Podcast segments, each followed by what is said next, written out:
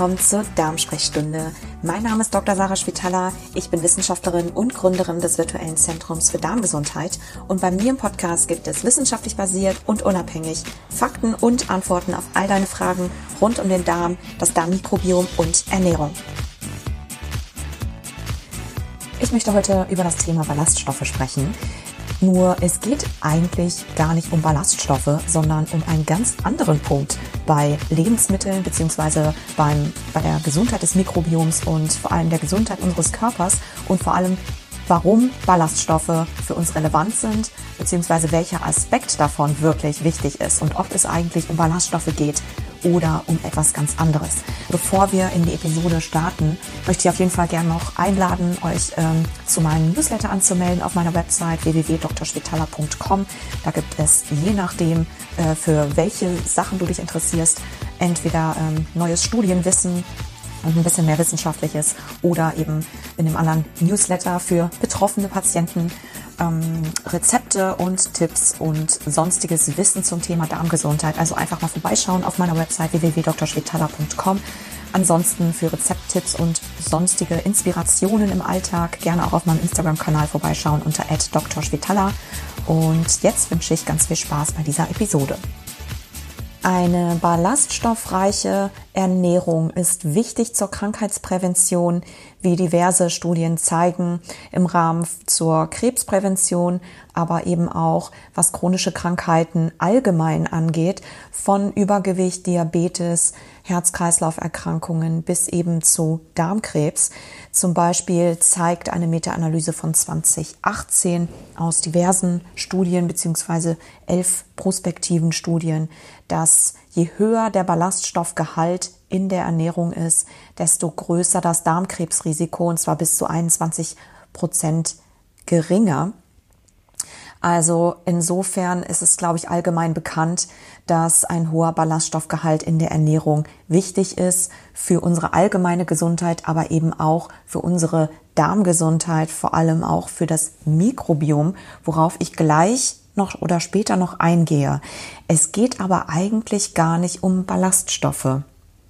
Denn nicht nur der Ballaststoffgehalt der Ernährung ist wichtig, sondern vor allem die Ballaststoffstruktur ist entscheidend für den Erhalt unserer Gesundheit und auch für die Verdauungsfunktion und auch für die Gesundheit und die Funktion des Mikrobioms. Dass eher die Struktur der Ballaststoffe und weniger der Gehalt, beziehungsweise der natürlich auch, aber insbesondere die Struktur von Ballaststoffen wichtig ist für die Gesundheit und in diesem Fall für die Mortalität beziehungsweise das Sterberisiko hat zum Beispiel eine Studie gezeigt, die schon etwas älter ist, 20 Jahre alt, eine umfangreiche Vergleichsstudie mit über 11.000 älteren gesunden Frauen, die über elf Jahre lang ähm, verfolgt wurden und ähm, beziehungsweise untersucht wurden. Und diese Studie hat sich angeschaut, ob intaktes, unverarbeitetes oder gezeigt, dass intaktes, unverarbeitetes Vollkorngetreide das Sterberisiko deutlich stärker senkt als verarbeitetes Vollkorngetreide, also gemahlenes zum Beispiel. Und das trotz des gleichen oder ähnlichen Ballaststoffgehaltes konnten die Frauen oder zeigten die Frauen in der Gruppe, die intaktes Vollkorngetreide überwiegend in ihrer Ernährung integriert haben, ein zu 17 Prozent geringeres Sterberisiko als die Frauen, die einen höheren Anteil von verarbeitetem Getreide in der Ernährung hatten. Wenn man sich anguckt, welchen Effekt Vollkorn, ballaststoffreiches Vollkorn vor allem aus intaktem Getreide auf das Mikrobiom und die Darmgesundheit hat, dann stellt man fest oder beziehungsweise eine Analyse aus 2019 mit über 40 Studien hat, hat sich ähm, hat gezeigt, dass die Mikrobiomvielfalt, also die Vielfalt der Spezies, insbesondere erhöht ist bei einem hohen Ballaststoffgehalt oder einer Ernährung mit einem hohen Ballaststoffgehalt, ähm, der zu einem Großteil aus intaktem Vollkorngetreide besteht. Das Mikrobiom ist nicht nur vielseitiger in seiner Spezies, ähm, Vielfalt, sondern es produziert auch gesundheitsrelevante Stoffwechselmoleküle, wie zum Beispiel diverse kurzkettige Fettsäuren, die wichtig sind zur Darmkrebsprävention beispielsweise, Insbesondere dann, wenn das Korn oder das Lebensmittel intakt und wenig verarbeitet ist, wie eine Untersuchung aus 2003 zum Beispiel zeigt, in der zwei Gruppen von Personen miteinander verglichen wurden. Die eine Gruppe hat intaktes Vollkorngetreide bekommen über, ein, über eine Woche lang und die andere Gruppe gemahlene Vollkornprodukte. Die Gruppe mit dem intakten oder die das intakte Vollkorngetreide gegessen hat, hat deutlich erhöhte, ähm, eine deutlich erhöhte Konzentration dieser Stoffwechselmoleküle ähm, ja, im Stuhl und auch in der, äh, im Blut aufgewiesen.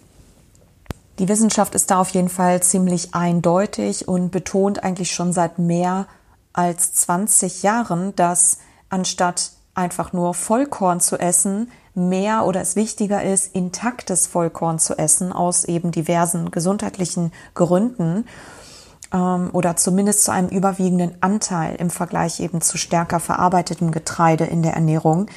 Ähm, was jedoch anscheinend in dieser Deutlichkeit bisher in der Bevölkerung und auch in Ernährungsguidelines noch nicht so stark durchgesetzt ist, beziehungsweise nicht so viel Beachtung findet offenbar.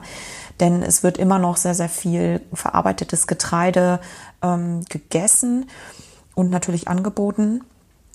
Die Vorgaben für industriell verarbeitete Vollkornprodukte sind auch ziemlich unterschiedlich von Land zu Land. Also ein Vollkorn-Label, wenn Vollkorn draufsteht, muss das nicht bedeuten, dass es auch 100% Vollkorn drin ist. In Deutschland sind die Regeln und die Vorgaben da etwas strikter. In anderen Ländern ist das etwas laxer gehalten. Insofern ist es einfach wichtig, wenn man ein Vollkornprodukt wählt, zu gucken, wie der Verarbeitungsgrad ist und auch vor allem welcher Anteil an Vollkorn dort enthalten ist. Da, wie gesagt, Vollkorn nicht unbedingt 100% Vollkorn äh, bedeuten muss, wenn das auf einem Produkt draufsteht. Also insofern die Empfehlung, einfach mal die Labels zu lesen und sich da etwas näher mit dem Produkt zu beschäftigen. Hoffentlich hat dieser kurze Wissensimpuls mal eine andere Perspektive auf das Thema Ernährung, auf das Thema vollwertige Ballaststoffe und vor allem insgesamt den gesundheitserhaltenden Effekt von einer vollwertigen Ernährung gegeben. Für weitere Tipps und Inspirationen zu Studien, aber auch zu Angeboten und vor allem auch zum Thema Darmerkrankungen, zum Thema Mikrobiom und alles, was in Zukunft kommt an Angeboten, an Kursen, an Fortbildungen, gerne auf meiner Website vorbeischauen, www.drschwetala.com und ja, sich auch für Apps, für, für direkte Updates gerne in meinem Newsletter anmelden. Wie gesagt, der Link ist in den Show Notes zu meiner Website und auch zu den Newslettern. Und jetzt wünsche ich einen schönen Tag und wir hören uns bald wieder.